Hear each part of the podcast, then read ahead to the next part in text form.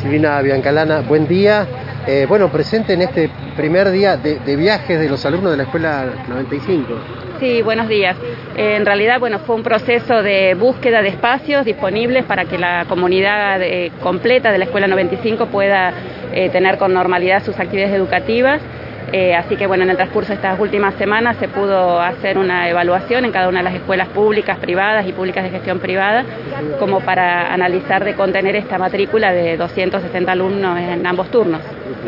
Bien. Eh, comienzan hoy, pero no se sabe hasta cuándo va a ser estos traslados, ¿no? Porque no hay fecha de inicio todavía de las obras, ¿cierto? Eh, todavía no tenemos fecha de inicio, se están terminando algunos ajustes en relación a la obra que necesita la institución luego el proceso licitatorio y el inicio de la obra, que bueno, tendrá un plazo estimado que habrá que cumplir.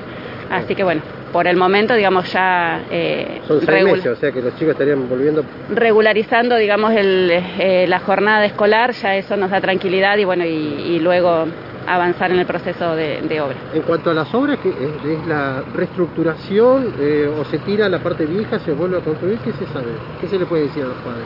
Eh, lo hemos estado charlando tanto con el equipo directivo como con las familias, se va a hacer un recalce de los muros, se van a hacer, eh, bueno, ahora se hizo un análisis también de, del cambio de pisos, las aberturas todo lo que digamos que pudo analizar el arquitecto y el ingeniero para poder digamos dar garantías de, de las condiciones de la, de la, institución.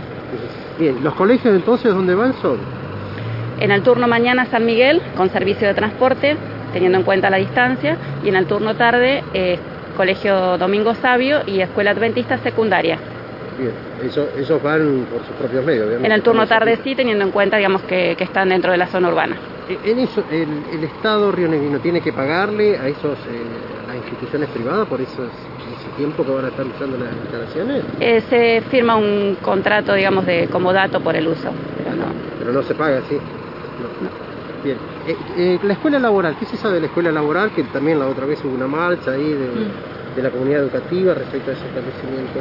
Eh, la escuela laboral está en proceso de obra, eh, estimamos que en el transcurso de este mes se estaría finalizando, eh, luego de, un, de una primera etapa donde se hizo reparaciones de muro, reparaciones de sanitario, cocina y demás, se evaluó la necesidad de hacer una cañería nueva de gas, cableado de electricidad y pluviales.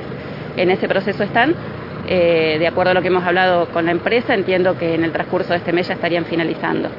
Por último, el tema de, eh, bueno, después de la pandemia, volver a reiniciar todo de vuelta, me imagino que a veces tiene algunas complicaciones y demás. ¿Cómo estamos con el tema de la alimentación en los colegios que reciben comedores?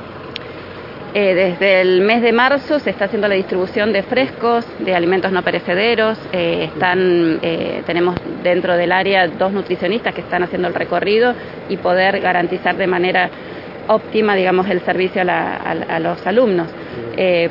por el momento, sin mayores complicaciones, estamos, digamos, permanentemente en contacto con las escuelas y bueno, y evaluando, digamos, en el día a día, digamos, este, este servicio.